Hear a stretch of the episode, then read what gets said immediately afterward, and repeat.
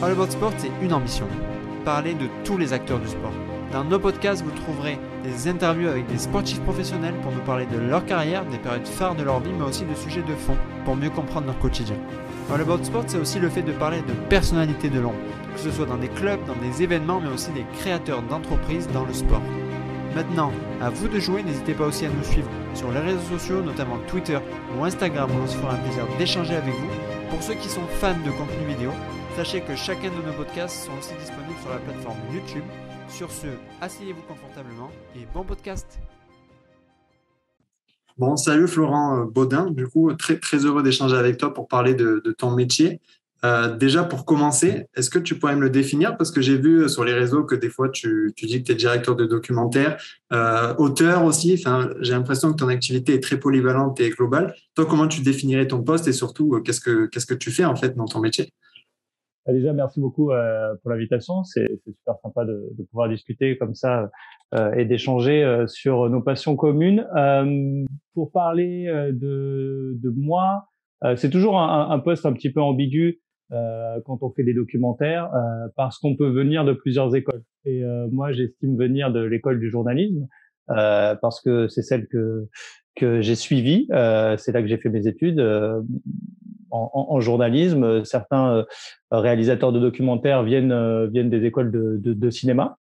en tout cas, moi, voilà, moi j'ai suivi la voie du, du journalisme avec euh, différentes expériences euh, à la télévision, notamment euh, chez TF1 pour l'émission Téléfoot, où j'ai pris goût, on va dire, au magazine, au reportage, qui me faisait dire que il y avait peut-être la possibilité de faire un peu plus long, un peu plus profond, d'aller d'aller encore plus loin. Et, je savais que voilà, j'étais déjà un passionné de, de reportage sportif euh, et de documentaires, mais je savais que je voulais aller vers le vers le long, vers le long format. Euh, je savais pas si j'en avais la capacité. Euh, et puis euh, voilà, à des moments, il faut il faut savoir prendre sa chance et et, et, sauter le pas. Et, et donc voilà, j'ai réussi à faire ce que j'aime vraiment, mais je me considère encore comme un journaliste réalisateur de documentaires. Si ça répond à, ta question.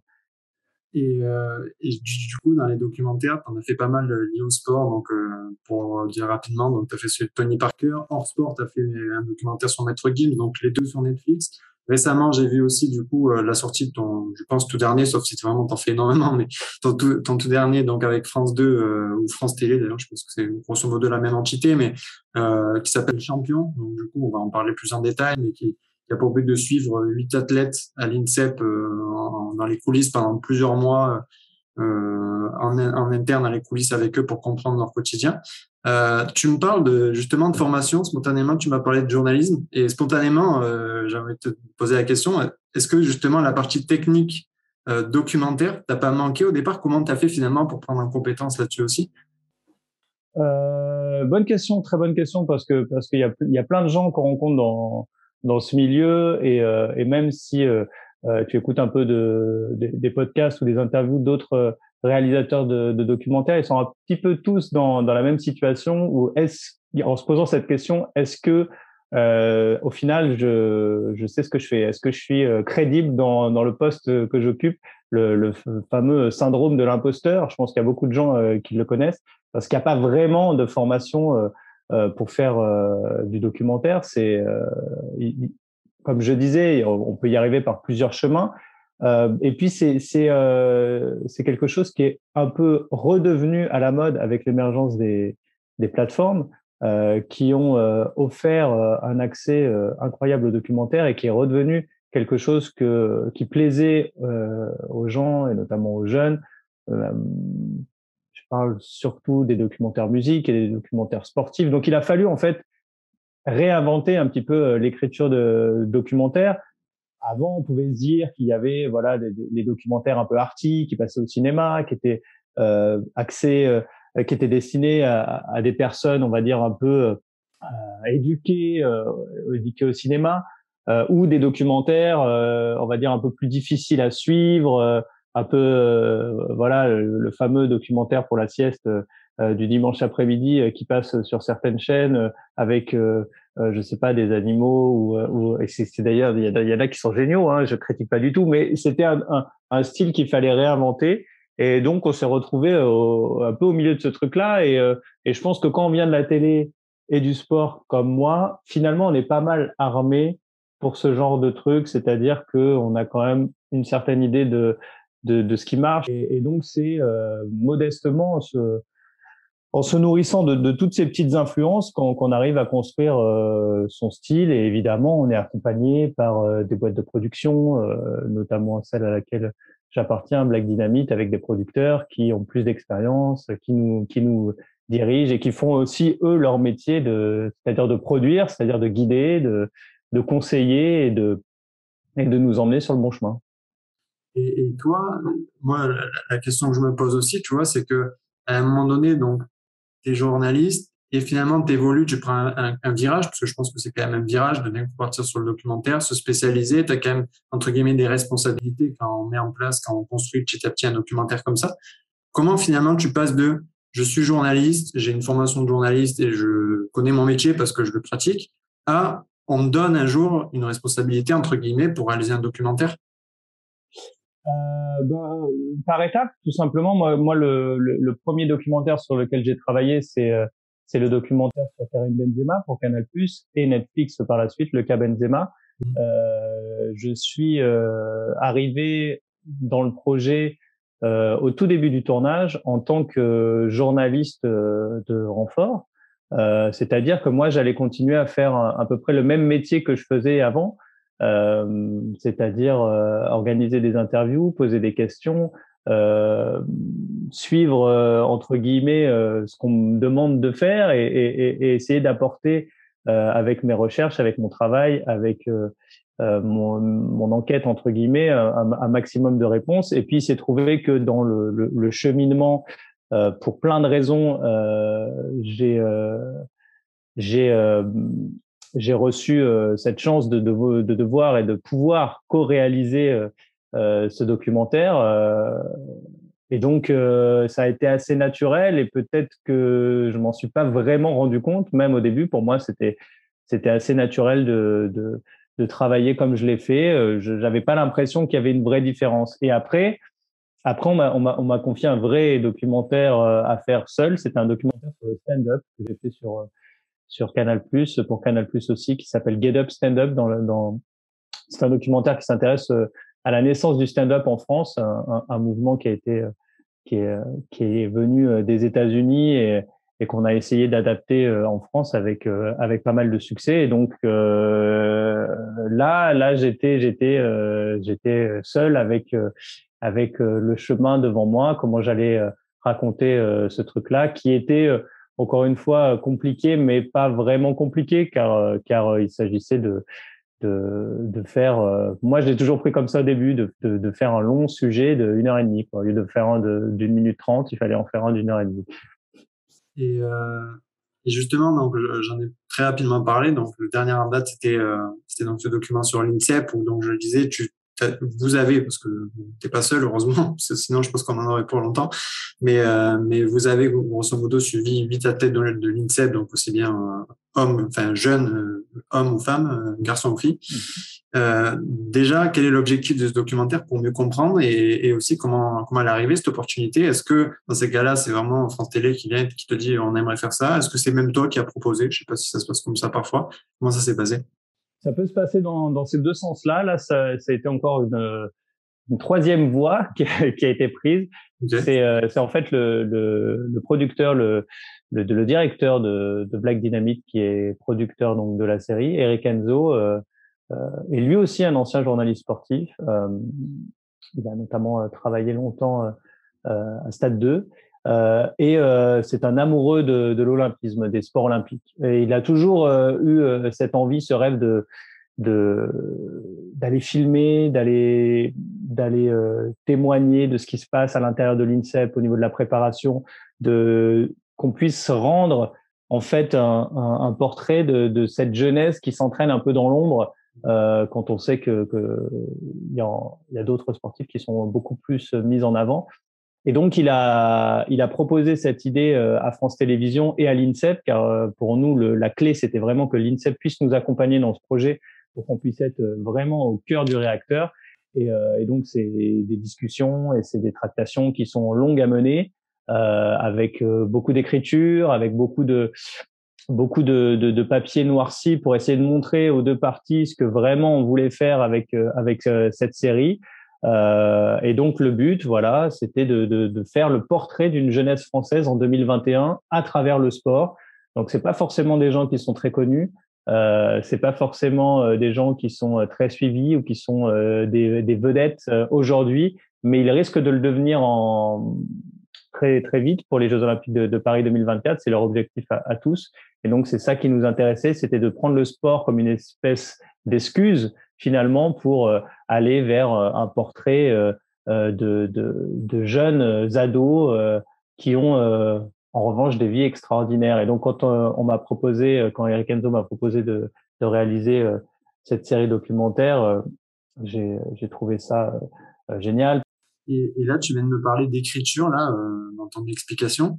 Moi, je me pose la question parce que, en fait, dans ce que tu as fait avant, en dehors du fait du nouveau challenge de la, de, du format série, etc., j'ai l'impression que un documentaire de Karim Benzema ou de Maître Guillemets, etc., c'est un documentaire qui, entre guillemets, euh, on va, bon, c'est des gens quand même que tu as suivi, Maître Guillemets, je me rappelle, je l'ai vu il y a quelques temps, mais je me souviens que tu t'immisçais un peu dans ta vie, enfin, toi, ou grosso modo, l'agence la, de production.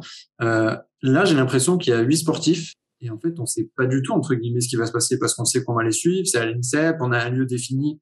Et encore des fois, vous allez un peu en extérieur le documentaire. Mais comment, comment on fait, en fait, pour écrire un truc où on sait pas du tout si euh, sur huit athlètes, il y en a peut-être trois qui vont se blesser? Euh, comment on anticipe un scénario? Euh, c'est une très bonne question encore une fois et, et, et c'est tout euh, c'est tout l'art du documentaire c'est-à-dire qu'il faut avoir une vision il faut avoir une vision globale de ce qu'on veut raconter des, des, des, des grandes lignes qu'on veut raconter. Et puis après, il faut s'adapter en cours de route, euh, en essayant. Euh, on peut toujours essayer d'imaginer ce qui va se passer.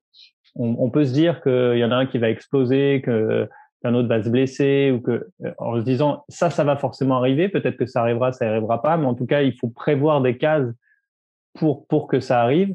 Et donc, euh, quand, on écrit des dossiers de vente, on appelle ça pour pour présenter euh, aux diffuseurs ou aux personnes qui nous accompagnent euh, à la production, en coproduction. Euh, on, on, essaie de raconter cette trame-là. Euh, mais évidemment, euh, une fois que qu'on est lancé euh, dans la saison, il faut il faut s'adapter à tous les événements. D'autant plus cette année avec le Covid, qui nous a empêché parfois d'aller tourner ce qu'on voulait tourner, qui nous a bloqué certains accès, mais ouvert d'autres, parce que je pense que s'il n'y avait pas eu le Covid, euh, les parents de Shirin Boukli l'auraient peut-être accompagné à Prague euh, pour ses premiers championnats d'Europe. Euh, donc on n'aurait pas eu cette séquence, voilà, sans trop spoiler pour pour les gens qui n'ont pas vu la série, mais de, de, des parents qui suivent à distance la compétition de leur fille et qui, créent finalement une une dimension émotionnelle très forte. Et, c'est ça qui est très intéressant dans, dans le documentaire, je pense. Euh, donc voilà, je le dis souvent, dans, dans le documentaire, la liberté vient de la contrainte finalement. Euh, on peut, nous, nous-mêmes, on pouvait pas aller à Prague. On a dû trouver des combines pour pouvoir filmer là-bas avec des gens qui étaient sur place, des gens qui, qui, qui faisaient partie des, des équipes de l'organisation euh, euh de la compétition. Euh, donc, on s'est dit qu'est-ce qu'on fait? Et, et, et, donc on s'est reporté sur sur euh, les parents. Ça, c'est un exemple parmi 50 autres.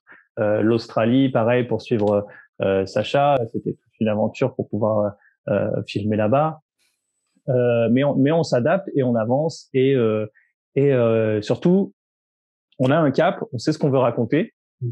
Et après, il y a plein de petits événements qui vont nous arriver. Et c'est à nous de décider si ça rentre dans l'histoire ou si ça rentre pas dans l'histoire. Et euh, donc, il faut être, avoir cette rigidité pour dire ça, on s'en fiche, mais en même temps, rester ouvert à tout pour, pour, pour ne rien s'interdire.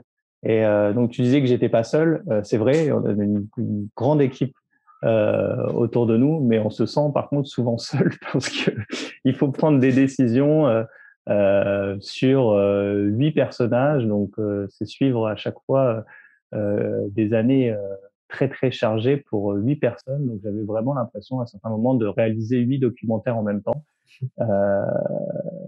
c'est pas faux, Mais euh, ouais, je pense que je pense qu'on on, on, pourrait sortir à chaque fois un, petit documentaire sur chaque personnage fallait avec tout ce qu'on a tourné. Justement, ces, ces athlètes, vous avez vu pendant plusieurs mois, j'imagine qu'au départ, on, arrive, on écrit euh, les scénarios, etc. Mais je pense que c'est hyper difficile d'imaginer ce qu'on va trouver. J'imagine qu'il y a eu pas mal de, de, de découvertes pour vous. Vous l'avez dit, euh, pour toi. euh, on l'a dit tout à l'heure, euh, il y a beaucoup de sacrifices euh, de ces jeunes-là qui choisissent quelque part un choix de vie, mais hyper jeune en fait. C'est comme euh, une personne de 30 ans qui se dit tiens j'ai envie de lancer ma boîte, sauf que des fois ils ont 10 ans, 15 ans, et ils réalisent même pas en fait que c'est la vie professionnelle, etc. Finalement, qu'est-ce que qu'est-ce que tu retiens de, de ces, mois d'immersion avec ces athlètes-là qui finalement sont des êtres humains un peu différents dans les choix de vie, quoi? Moi, je retiens surtout leur euh, leur force mentale et leur maturité. Euh, c'est des jeunes qui savent où ils vont et qui ont des objectifs très clairs. Et euh, j'ai essayé de me remettre à leur place quand j'avais le même âge. Mmh. J'étais beaucoup moins doué euh, en sport déjà, mais euh, sur, surtout j'avais, même si je, je, je connaissais un petit peu ce vers quoi je voulais aller, j'étais bien plus flou dans ma tête que euh, je pense notamment aux, jeunes gymnastes qui sont en première et qui euh, ont déjà planifié leur vie jusqu'à leurs 21-22 ans euh, parce que euh, ça marquera pour elles la fin de leur carrière de, de, gymnaste au plus haut niveau. moi, je me dis, c'est impressionnant quand euh, quand je, je, pense à, à Ousmane Dieng, le basketteur, qui a déjà un agent euh, à 17 ans, qui doit, qui doit prendre des décisions qui l'impliquent lui, mais qui impliquent aussi sa famille par rapport au choix de, de son club, euh, qui euh, voilà, qui est euh, regardé par des grands recruteurs américains, qui est invité à aller à tel ou tel endroit, et en même temps euh, qui est tiraillé par cette idée de est-ce qu'il faudrait pas que je reste en France parce que finalement je suis formé en France et beaucoup de gens lui ont fait passer ce message-là aussi à l'INSEP qu'on formait pas des jeunes pour qu'ils s'en aillent à l'étranger. Euh, moi, je voilà, quand tu as 17 ans et que tu as cette pression-là à gérer, euh, puis euh, ça pour pour d'autres aussi, hein, euh, comme euh, comme Sacha Zoya qui était qui est devenu encore plus cet été le, petit prodige de l'athlétisme français, mais quand on a autant euh, d'attentes euh, si jeunes, euh, moi, je, trouve, je, trouvais ça vraiment impressionnant. Et de le voir d'aussi près avec avec des jeunes qui sont finalement normaux entre guillemets quand on est avec eux, parce que justement ils sont pas encore formatés à ce truc de, de caméra, de, de télé, de d'avoir ce petit switch quand la, quand la caméra s'allume. Non, ils sont pareils quand elle s'allume et quand elle s'éteint. C'est pas le cas de forcément tout le monde surtout mmh. qu'on est habitué euh, euh, aux caméras. Euh, ouais, moi ça m'a ça m'a impressionné de, de, de, voir que c'était vraiment des, des gens qui faisaient ça par pure passion parce qu'ils savaient pour la plupart qu'ils allaient galérer euh, pour pour en faire vraiment un, métier qui leur apporte de l'argent et, et avec une détermination incroyable. Moi, c'est justement le, le, quelque part ce qui m'a enfin, ce qui m'a marqué quoi. On, on, le sait par, par des, des, parcours de vie notamment dans le foot où il y a quand même beaucoup de documentaires aujourd'hui et on voit jeunes à chaque fois leur, leur volonté. Et il y, a, il y a autre chose aussi qui m'a qui m'a surpris moi en, en regardant ce, ce, documentaire. On parlait tout à l'heure rapidement de, de l'aspect éducatif qu'il y a des il y a des profs il y a, il y a pas mal de personnel euh, sur place. Et, et par exemple il y a, il y a une scène aussi euh, on retient sans détailler plus, mais euh, du fameux prof qui avait été tué dans, l'actualité euh, nationale, pas l'INSEP, mais dans l'actualité, et que directement après, le lendemain, il y a une genre de, réunion un peu globale où, il y a plein de jeunes qui sont là avec des encadrants, ils, parlent de ça, les jeunes s'expriment, des encadrants leur expliquent, essayent. Et finalement, j'ai l'impression que c'est un peu la force de l'INSEP qu'on retrouve peut-être pas assez euh, sans euh, je suis pas expert en éducation nationale mais qu'on retrouve peut-être pas assez d'extérieur. Est-ce que c'est pas aussi la force de l'INSEP ça d'arriver en dehors de la bulle sportive de performance à arriver à, à, créer une genre de bulle un peu où on suit quand même humainement les athlètes quoi? C'est le but. C'est le but en tout cas de, de la direction euh, et, et, menée par Gani Yalouz là qui va qui va laisser sa place. Vous savez que euh, à l'INSEP les, les directeurs font font les préparations euh, d'Olympiade. Donc, euh, il, il, devait être là quatre ans. Il est resté une année de plus euh, avec le Covid. Et en tout cas, lui, voilà, c'était c'était vraiment, c'était vraiment, c'était vraiment sa, sa décision et c'est vraiment les valeurs qu'il voulait transmettre. Ça, ça, ça, a toujours été le cas et ça le sera encore, mais voilà, quand on l'a interviewé. Et pour lui, c'était vraiment important de d'avoir de, cet encadrement aussi au niveau des, des, jeunes, surtout par rapport à leur famille, parce que il me l'a assez répété. les parents viennent nous confier leurs enfants. et puis, il faut pas oublier quelque chose, c'est que l'INSEP, ça représente la France aussi. C'est-à-dire qu'on forme des sportifs français. Euh, c'est l'école de la République, c'est l'école du, sport et de l'excellence à la française. Euh, donc, euh, on est obligé aussi d'infliger euh, et d'inculquer cette discipline intellectuelle aux jeunes qui sont ici, c'est-à-dire qu'ils sont ici, ils représentent la France.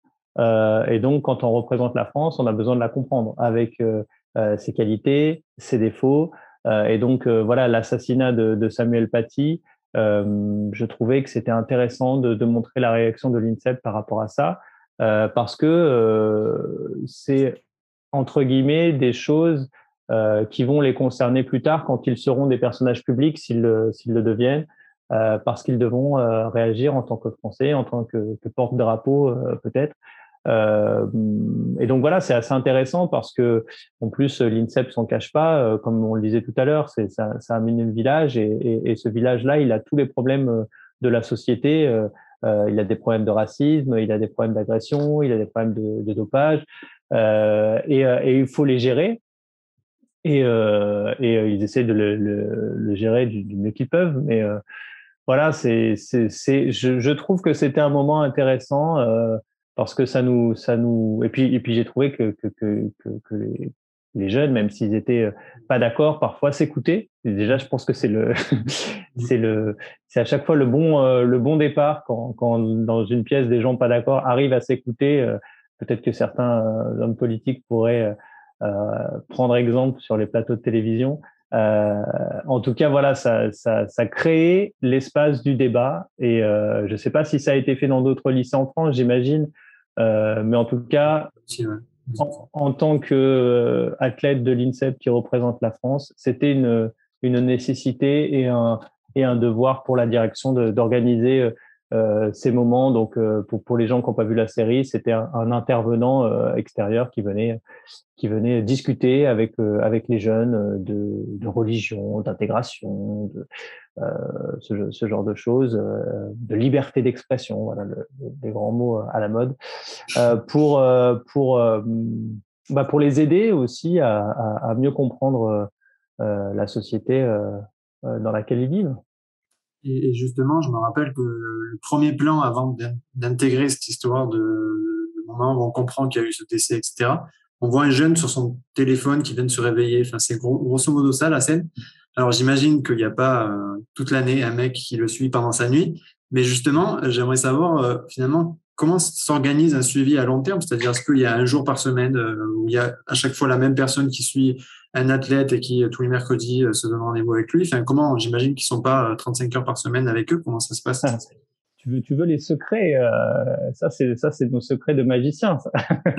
non, il y a, y, a, y a pas vraiment de secret. Non, ça, ça dépend de, de ça dépend du temps que tu as. Euh, je, vais, je vais parler pour ce projet-là. On aurait pu faire évidemment euh, très différemment. Ça dépend évidemment du temps que tu as et euh, de l'argent que tu as euh, et du matériel dont tu disposes, parce que il faut savoir que quand on tourne un, document, un documentaire, souvent on fonctionne donc avec des sociétés de production qui vont engager sur la journée, comme pour le tournage d'un film, hein, bah, des, des chefs opérateurs, c'est-à-dire des caméramans, un, deux, un chef opérateur, un assistant. Euh, Voilà, ça, ça, dépend, ça dépend du budget, un preneur de son ou pas. Euh, voilà, et euh, et, euh, et dans ton dans ton budget euh, pour pour ton documentaire, tu as un certain nombre de jours de tournage que souvent nous les on dépasse un petit peu parce qu'on est, des mauvais élèves, mais euh, euh, voilà, il faut pour, que tu rentres dans les clous de, ton budget, tout est tout est cadré comme ça. Donc évidemment, on pouvait pas suivre les jeunes euh, chaque jour, surtout qu'ils étaient beaucoup. Même s'il y a plein de choses que vous avez pas vues, évidemment, la, plupart des choses qu'on a filmées, vous, vous, les verrez jamais parce que c'est le jeu aussi. Mais on a été, on a essayé d'être malin parce qu'on n'avait pas un budget faramineux. Euh, et donc, on était plutôt euh, sur euh, imaginer en gros ce, qu'on voulait et on s'organisait avec euh, avec les différents athlètes pour les tourner. C'est-à-dire que euh, on savait qu'on voulait un réveil avec Ousmane. Et ben, un matin, on allait, on allait faire un réveil avec Ousmane. On savait qu'on voulait euh, euh, Fanny qui euh, travaille sur ses cours parce que elle n'y arrivait pas, que c'était difficile en ce moment pour elle. Et bon, on a, on a tourné cette scène-là. On a organisé nos journées un petit peu comme ça. évidemment, la place à la surprise, là aussi, il faut il faut pouvoir la saisir. Il fallait qu'on soit très très très très très présent aux entraînements il y a beaucoup, beaucoup, beaucoup d'images d'entraînement. Souvent, euh, on a l'impression que c'est les mêmes, mais euh, moi, j'ai insisté là-dessus parce qu'il pouvait toujours se passer, passer des choses hyper intéressantes ou imprévues.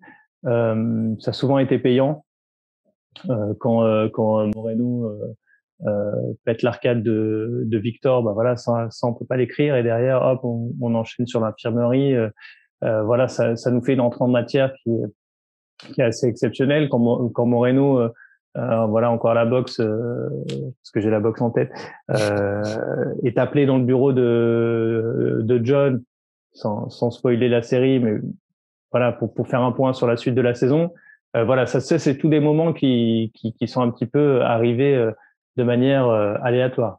En revanche quand on demande quand enfin quand on voit Moreno et Victor faire une partie partie de de Baby Foot évidemment que euh, c'est pas quelque chose euh, qui a été euh, pris sur le vif. C'est quelque chose qui nous intéressait, sans dire que ces mises en scène, on s'en rapproche. Les, sauf que les dialogues sont pas écrits, évidemment.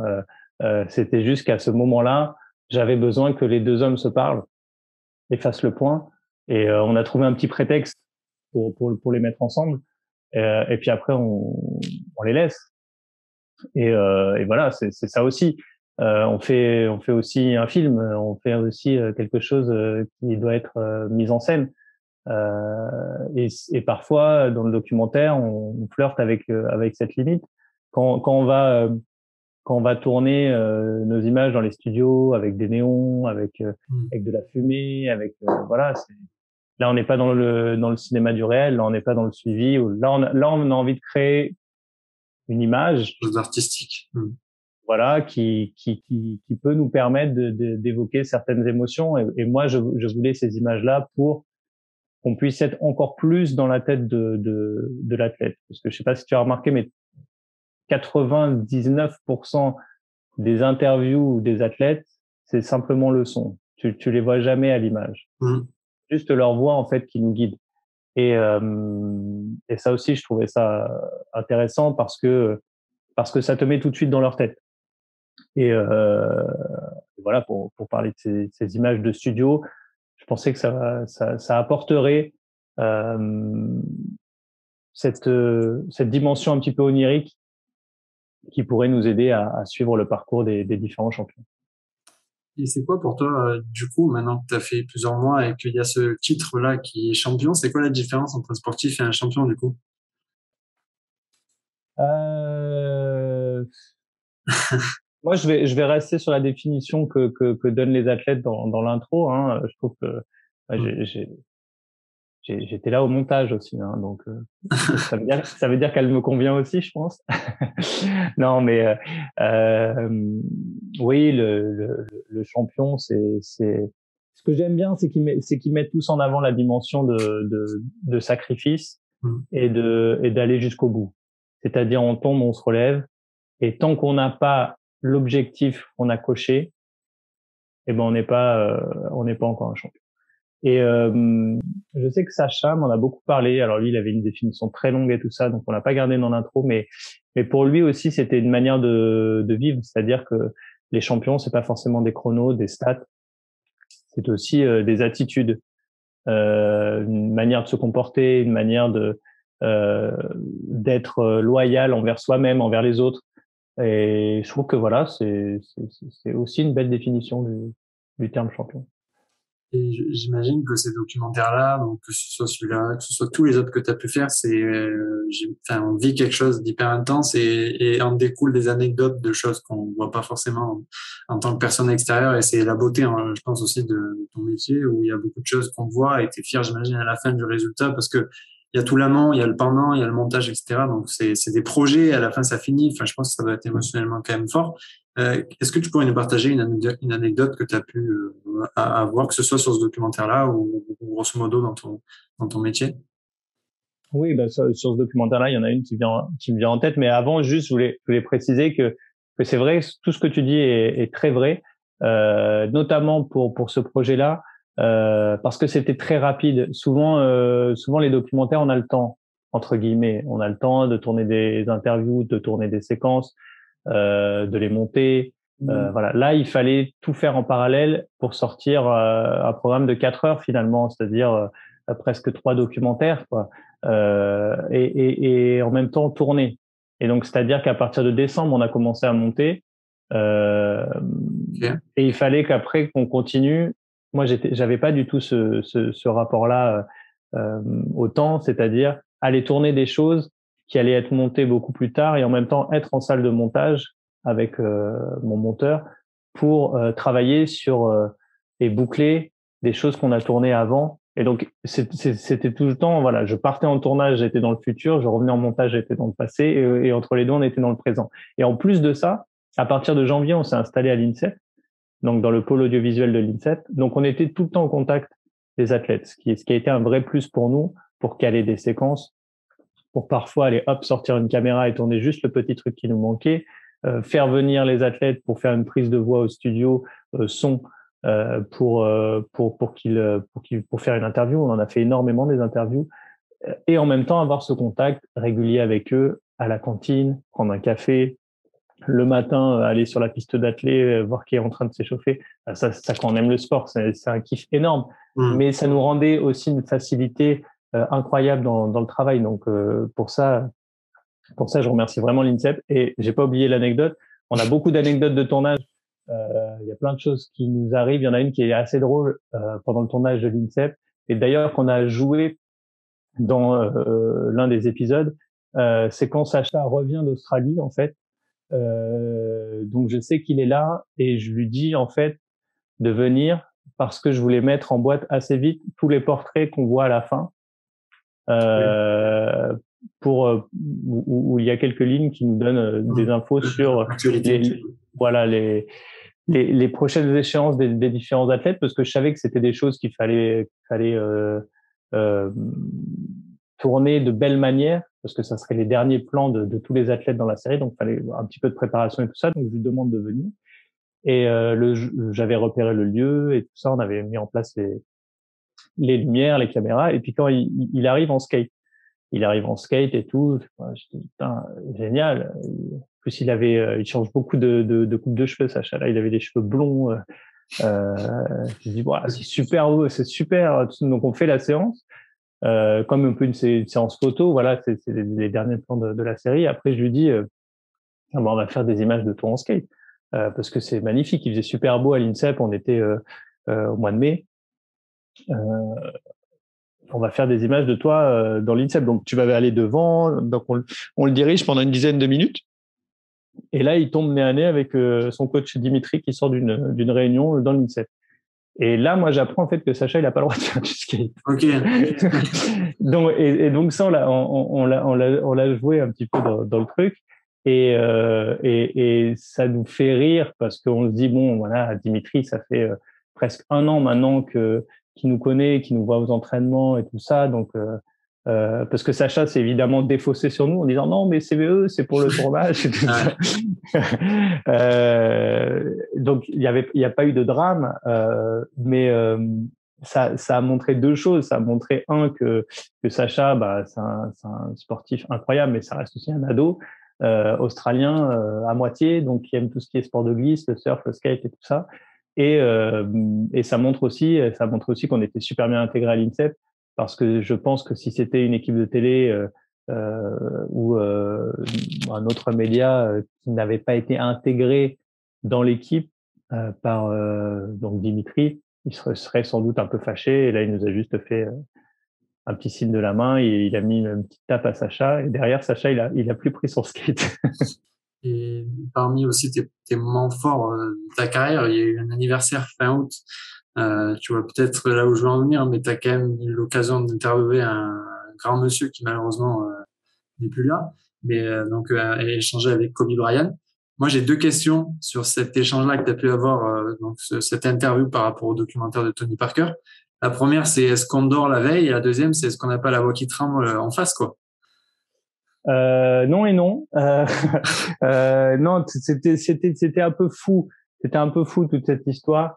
Euh, ça faisait longtemps. En fait, j'ai euh, contacté énormément de personnes pour pour pour pour, euh, pour, euh, pour le documentaire sur Tony Parker, qui était un documentaire compliqué à monter, qui a été vendu pendant pendant la pandémie à Netflix. Donc, il a fallu qu'on monte pendant le premier confinement euh, parce que à la base le, le documentaire n'était pas vendu.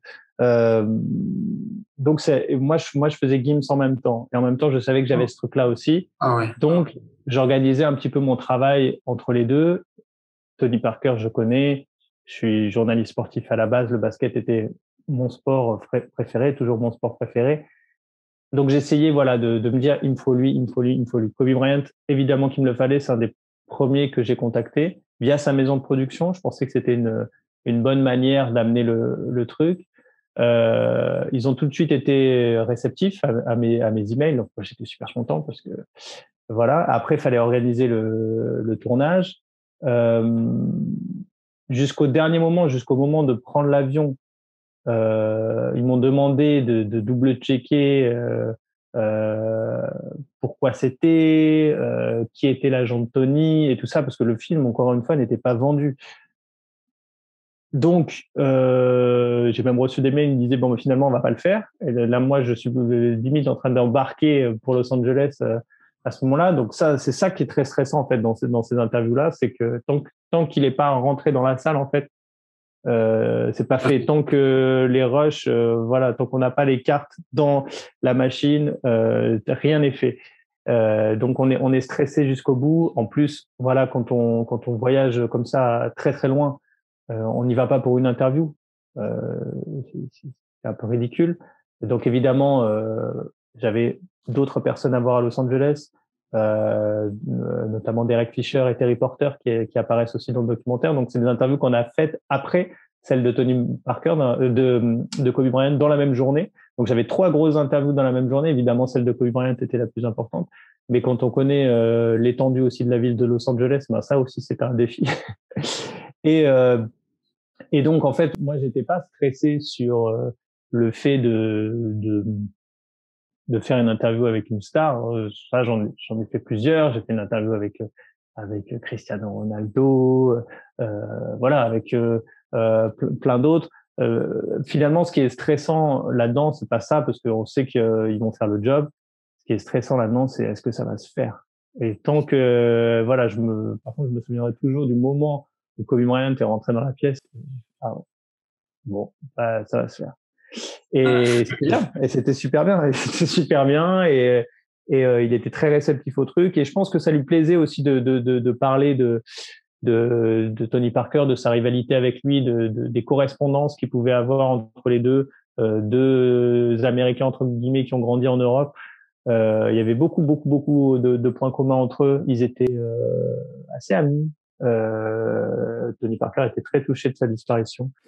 Euh, il s'était vu notamment euh, au championnat du monde en Chine en 2019, la dernière fois, je crois.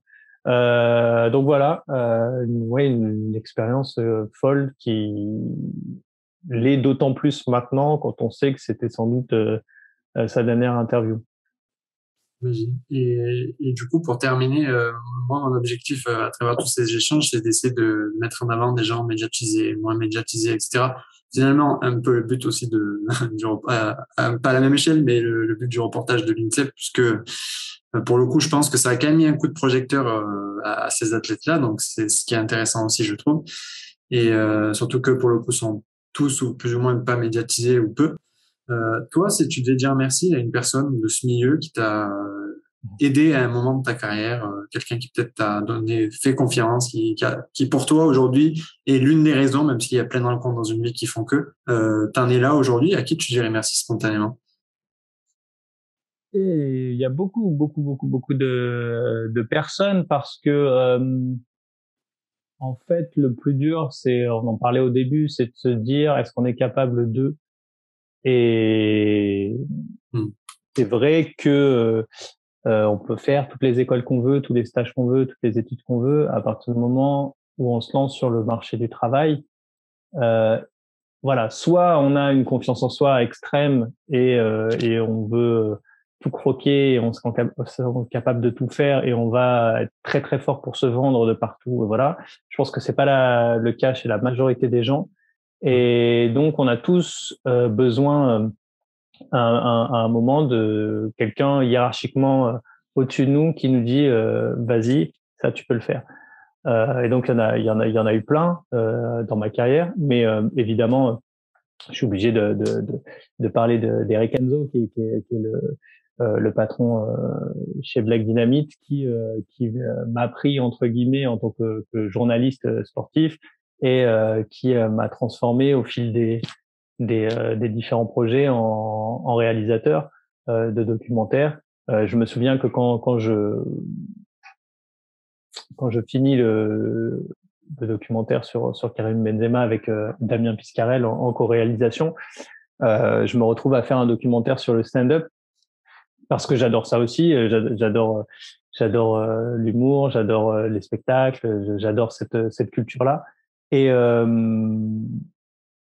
voilà, j'étais sans doute là au bon moment pour avoir cette opportunité là, mais il y aurait peut-être eu plein d'autres personnes qui auraient dit non mais lui c'est un journaliste de foot, tu vas pas lui donner, tu vois. mais voilà, il faut aussi prendre le temps de, voir ce que les gens peuvent faire, ont envie de faire, de, discuter avec eux et de se dire que un journaliste euh, sportif, euh, euh, parfois, il aime aussi la culture, le cinéma, la musique, et qu'il est capable de faire plein d'autres choses. Et donc, voilà, c'est un, conseil que, que je donnerais à, plein de personnes, c'est de trouver à chaque fois ce, supérieur hiérarchique qui va vous faire dépasser votre, votre fonction et, euh, et vous enlever une étiquette pour, euh, pour avancer. Suis d'accord avec toi. Et écoute, en tout cas, je te remercie pour, euh, pour cet échange, pour ce temps accordé à, m'expliquer un peu ton, ton métier, les coulisses, etc. Et puis, en tout cas, je te souhaite bah, du coup plein d'autres projets de sport ou pas de sport. Je sais pas s'il y a déjà des trucs prévus, mais en tout cas, euh, bonne continuation et puis euh, à bientôt pour voir ton prochain reportage, quoi. merci, merci beaucoup, Hugo. C'était très, c'était très sympa. Euh, je pense que voilà, c'est ce genre de, de, de, projet aussi qui, permettent aux gens qui doutent un peu, qui ne savent pas forcément comment y arriver ou quel chemin prendre pour pour faire euh, euh quel que soit euh, quel que soit le, milieu, quel que soit le projet d'ailleurs pour, pour, réaliser quelque chose. Euh, c'est ce genre de, de, petites interviews qui peuvent aider. Moi, j'en regarde beaucoup. Euh, moi, moi, tous les jours aussi, je, je doute de savoir ce que je vais faire, de savoir comment je vais le faire. Ben, j'aime beaucoup écouter des podcasts ou, regarder ce genre de vidéos ou des personnes que, que, que j'admire ou pas d'ailleurs. J'écoute beaucoup d'interviews de, de, réalisateurs de, documentaires, de, réalisateurs de cinéma aussi, et je suis toujours intéressé de, voir quelle est leur, leur, leur manière de, fonctionner.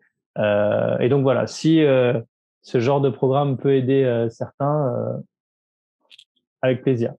Ben, merci. Et puis en tout cas, pour ceux qui sont intéressés pour euh, du fait de regarder le reportage, si ça n'a pas été si ça n'a pas été vu pour certains d'entre vous, je mettrai les liens euh, d'accès déjà au premier épisode qui est sur YouTube. Je sais pas s'il y a les autres encore sur. Euh... euh je sais pas, mais en tout cas, c'est sur la plateforme de France.tv. ok. Euh, et, même, même sur, même sur les, les différentes box, c'est assez, assez accessible. Et, et, sur Internet, c'est deux clics et vous avez les huit épisodes d'un coup, gratuitement. C'est ça aussi qui est important. je mettrai tout ça. Merci beaucoup. Merci Hugo. Ce podcast est terminé. N'hésitez pas à nous donner vos retours et puis nous on se retrouve bientôt pour un prochain podcast. Ciao, ciao.